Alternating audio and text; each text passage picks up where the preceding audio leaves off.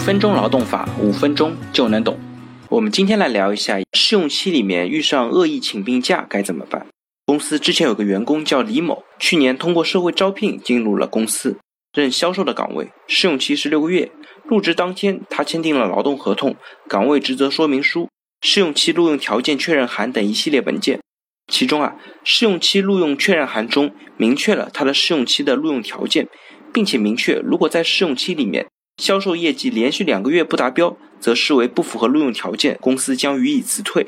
一开始的一个月啊，李某干的还是比较卖力的，所以呢，第一个月他的销售业绩超额完成。但是不知道是什么原因，从第二个月开始，他就有点心不在焉了。最近两个月的销售业绩都是不达标的。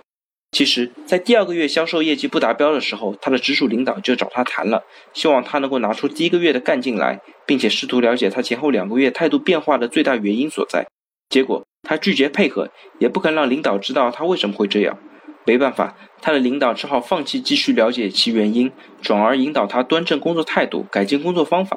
争取在第三个月打个翻身仗。结果他压根不在意，第三个月依然我行我素，结果业绩又是不达标。就在他们领导想处理他的时候，他突然开始请病假了，得了抑郁症。医生建议他休息两周。他们领导看着他的病假单和医生出具的病假证明，有些傻眼了。在这个节骨点上请病假还是抑郁症，真的让人充满了怀疑。于是，公司的 HR 带着李某的劳动合同和公司的介绍信，到李某开具病假证明的医院去核实情况。结果，那个医院医务办公室的人员很客气地接待了 HR，同时也很客气地提醒 HR。员工所患病的情况涉及员工的隐私，不方便透露太多，只能告诉公司员工所提供的病假证明是真实的。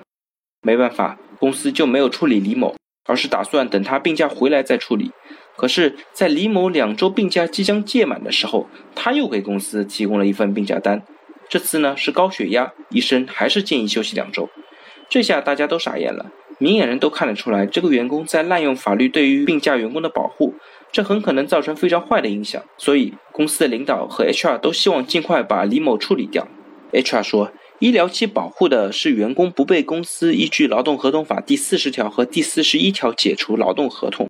但是如果公司现在依据第三十九条解除劳动合同，是不受医疗期的限制的，而且第三十九条的第一项就是试用期里边被证明不符合录用条件。所以，就算李某患病在法定的医疗期里面，公司也是可以解除他的劳动合同的，而且是可以随时解除，不需要支付经济补偿金的。当公司正准备给李某发出单方解除通知的时候，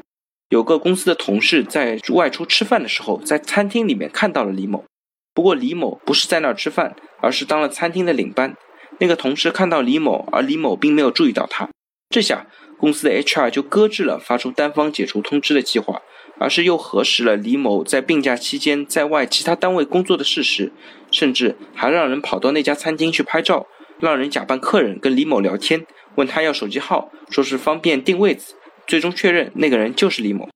接着他们跟李某取得了联系，让李某到公司来一趟。结果李某推脱说身体不舒服，不方便来公司，有啥事儿可以电话里聊。结果公司的 HR 跟李某的直属领导两个人直接冲到了餐厅。抓了李某一个现行，然后在餐厅的包房里让李某写下了辞职信。